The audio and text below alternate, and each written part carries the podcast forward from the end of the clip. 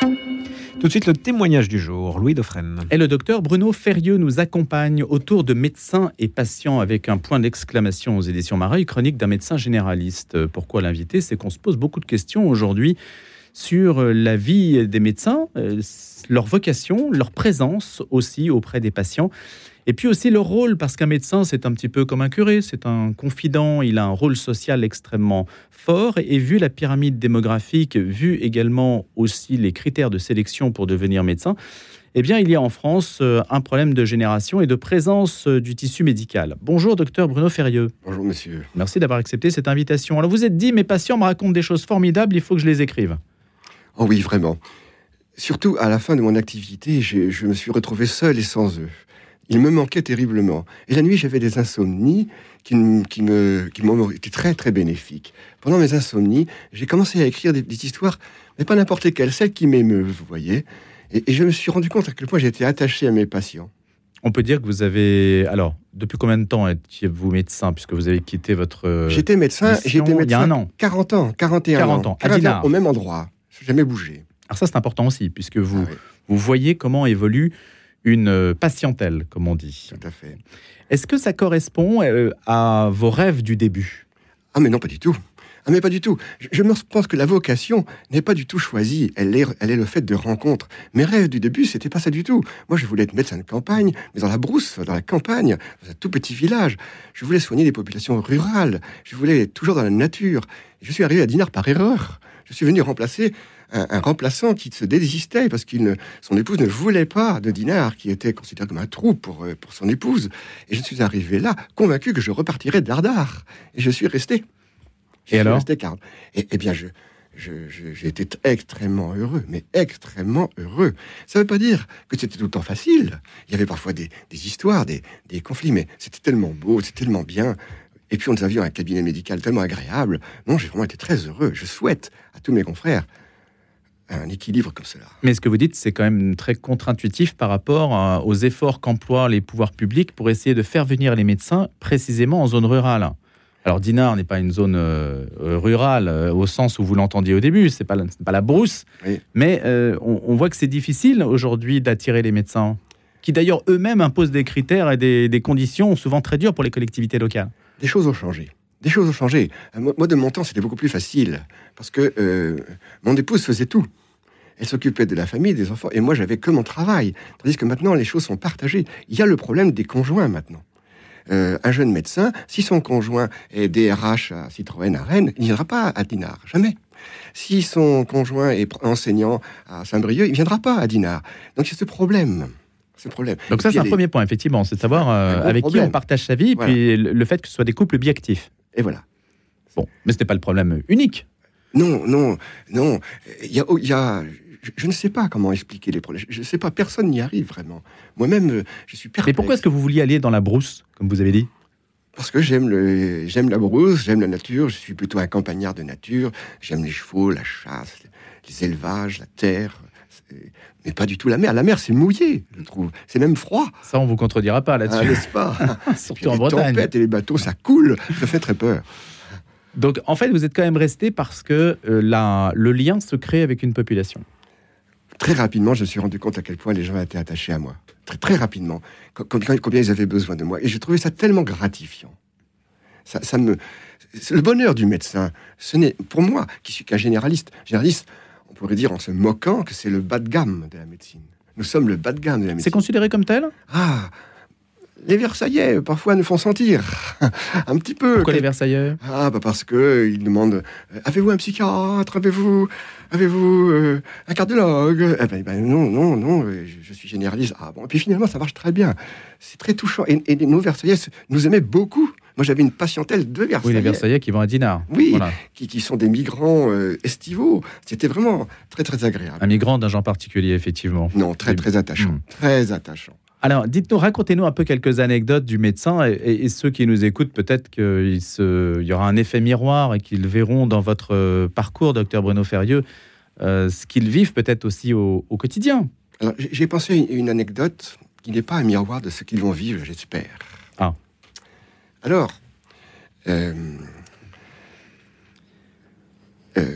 Voilà, j'ai j'ai du mal à démarrer. hein. Bah, écoutez, c'est comme une consultation. Peut-être qu'il faut déjà euh, armer, euh, armer. D'ailleurs, c'est pas facile forcément de changer de personne tout le temps. Enfin, Il bon, est- vous nous raconterez. Il est 20h30. Ouais.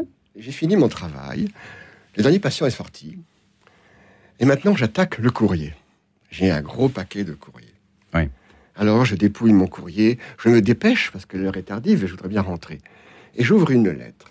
J'ouvre et je lis. Cher docteur Ferrieux, je vous remercie pour tout ce que vous avez fait pour moi. Quand vous lirez ce livre, je ne serai plus. J'ai, je, viens à m'excuser, je n'ai pas suivi vos conseils.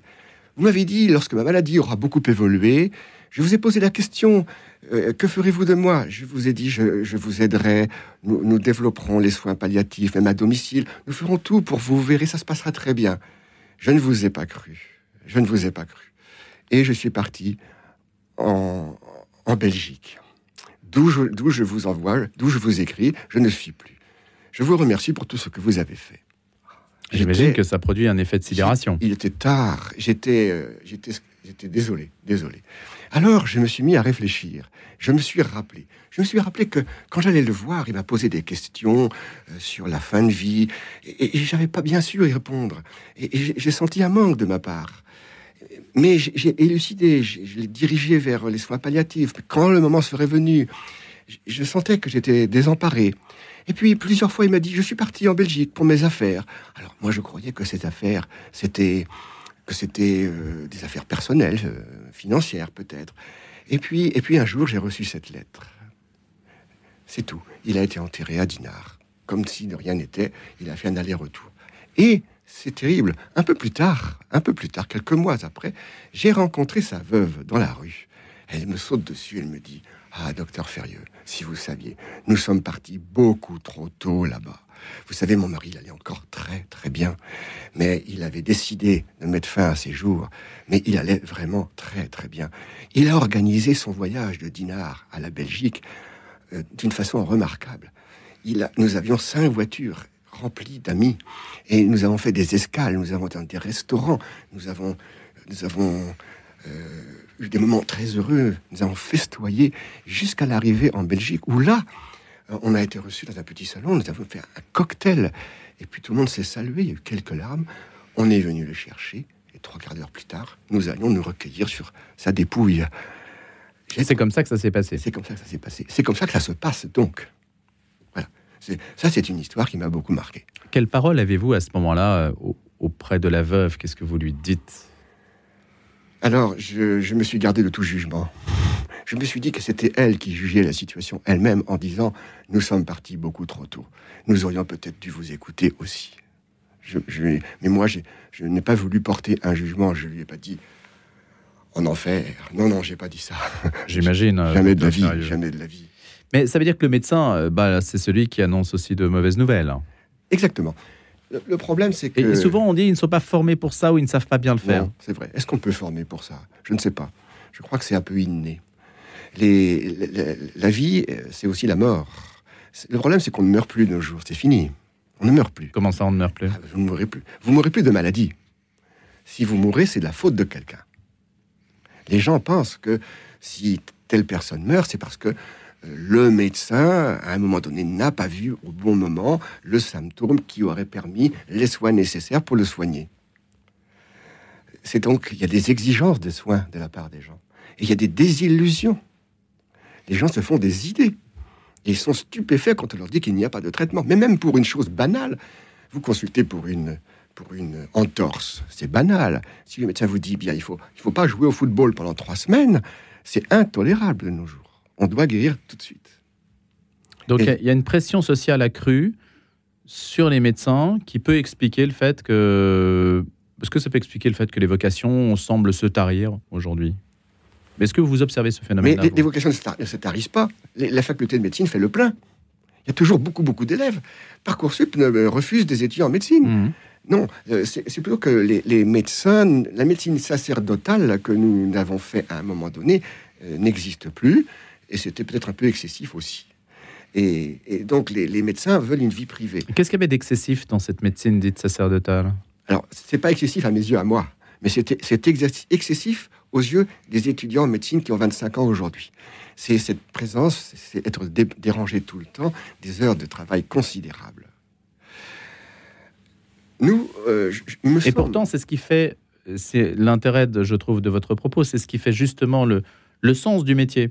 Le sens du métier, ça va être la, le lien avec le monde et avec les personnes, et puis ce retour, parce que ces retours des personnes, elles existent à travers tous les témoignages que vous en donnez. Alors, nous, ce n'est pas impersonnel, c'est tout sauf impersonnel. Nous ne pourrons pas restaurer l'ancienne façon de faire.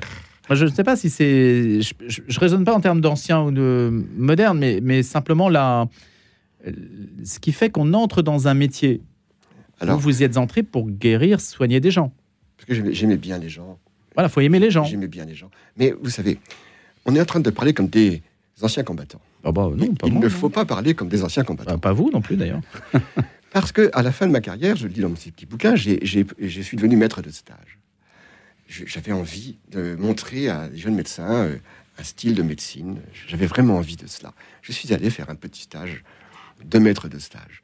Et euh, j'ai eu une quinzaine d'internes en huitième année de médecine, six mois chacun. Et je, les ai, j'ai été épaté. Le premier interne que j'ai eu, j'étais choqué dès qu'il y avait un patient, il sortait son portable et il regardait son portable. Ça, m'agaçait profondément. J'ai compris très rapidement que tout simplement, il utilisait un, logiciel d'aide au diagnostic. Et que c'était pas si mal que ça, puisque moi-même, je suis allé voir des fois aussi.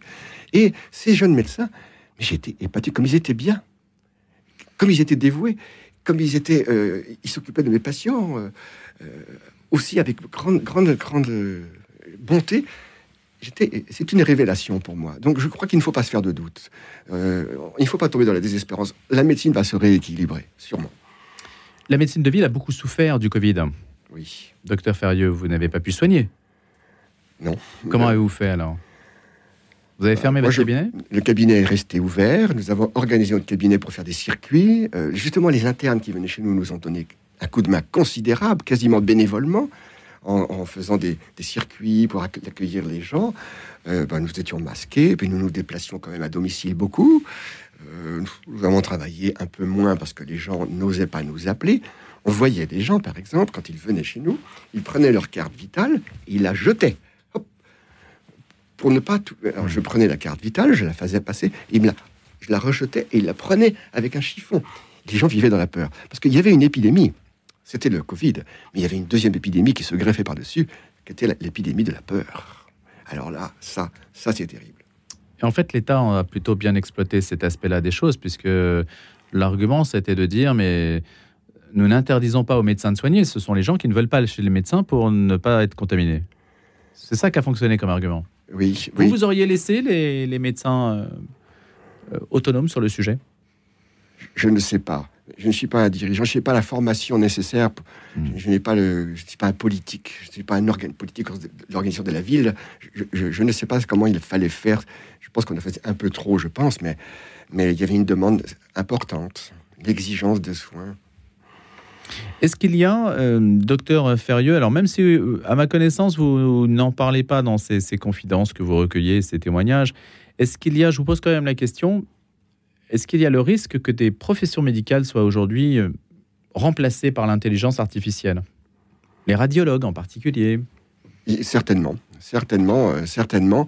Mais en même temps, on voit euh, des boucliers se, dresser contre cela. Oui, c'est possible que l'intelligence artificielle aide. Alors, vous savez, la chirurgie est, maintenant guidée par l'informatique et c'est très bien. C'est très, très bien.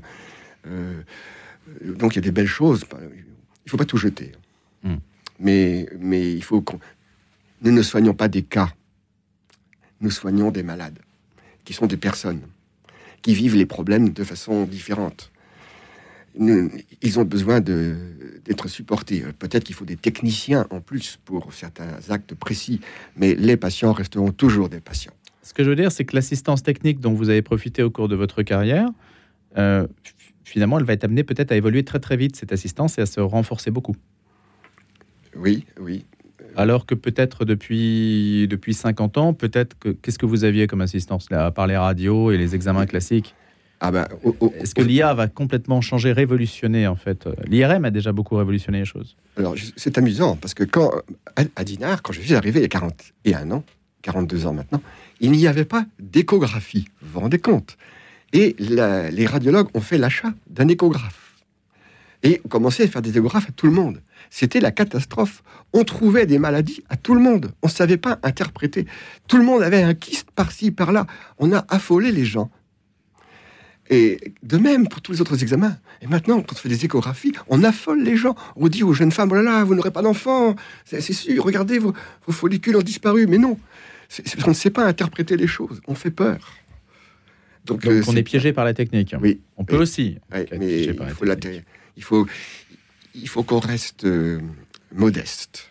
Il faut qu'on garde le bon sens. Il y a un professeur agrégé de Rennes qui a dit je vais créer un nouvel, euh, une, nouvelle, euh, un nouvel euh, diplôme. Ce sera le diplôme du bon sens obligatoire pour tous les médecins. Quel serait le- l'examen à passer? Pour, eh bien, ce serait de- d'abord de, de- de- de ne pas avoir peur. Oui. Je raconte une histoire, mais est-ce que j'ai encore le temps? Oui. Oui. bah, C'est l'histoire du fromage. Je peux Allez-y. C'est une petite dame. Surtout le matin à 8h19. Alors, une petite dame qui vient consulter, elle me dit Bonjour docteur, je viens vous consulter parce que je voudrais savoir si je peux manger du fromage. Oui, dit-elle, vous comprenez, je suis invité à un mariage et je voudrais bien manger du fromage.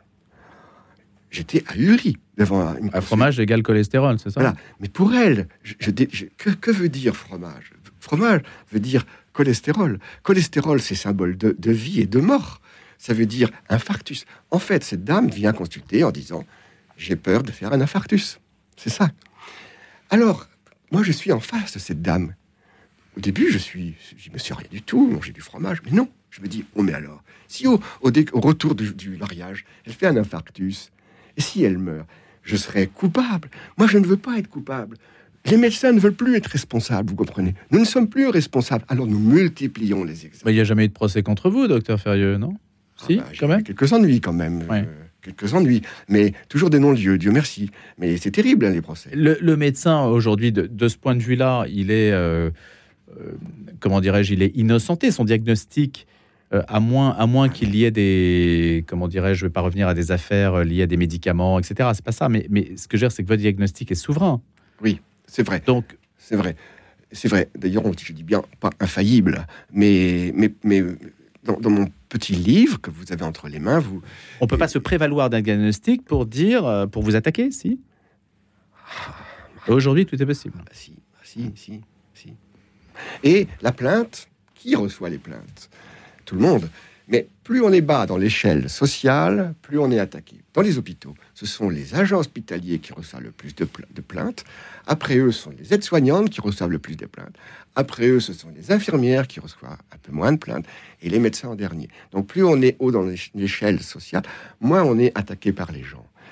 Le médecin On généraliste... n'attaque que les faibles, hein. ça c'est bien connu. Mais j'ai une autre histoire. Je suis encore le temps? Oui, allez, 20 secondes, Ah, alors, allez-y. c'est un patient qui vient, qui, qui, qui vient, qui me fait venir à domicile. Il est sur son lit, c'est un gros monsieur fumeur, et certainement un peu alcoolique. Et il a un peu mal, dans, il a mal dans la poitrine. Là, là. Je me dis, euh, certainement qu'il a un problème coronarien compte tenu de ses habitudes alimentaires et de tabac. Alors je, je, je l'interroge un peu et il me dit, ah j'ai mal, j'ai un peu gêné pour avaler aussi. Je, je pense, je me dis, oh là là, il peut aussi avoir un cancer de l'œsophage, ce patient. Je le sais. Mais l'urgence, c'est quand même le cœur. Je l'envoie à l'hôpital. À l'hôpital, on dit, mais devant tous les risques qu'il a, eh bien, certainement un problème coronarien. On le soigne pour le cœur. Mais on ne trouve rien finalement d'extraordinaire. On le renvoie. Mais il a toujours mal, là. Et en fait, un peu plus tard, on découvre un cancer de l'œsophage. La famille m'a quitté furieuse. Hmm. Elle m'a accusé de ça. J'avais bien conscience qu'il y avait probablement un problème, mais j'ai opté pour le. Ça fait partie des choix humains et de la part de l'indécision humaine Je n'ai aucune rancœur contre ces gens, je les comprends. Parce que quand les gens nous font des, des, des remords, Merci. Voilà. Bon, docteur Ferrieux, merci beaucoup. On pourra se régaler avec toutes ces histoires qui ne sont pas que des anecdotes, hein, si, si on, on creuse les choses, et qui éclairent sur la vocation de médecin, médecin et patient chez Marie Édition, le docteur Bruno Ferrieux, que je remercie d'être venu ce matin.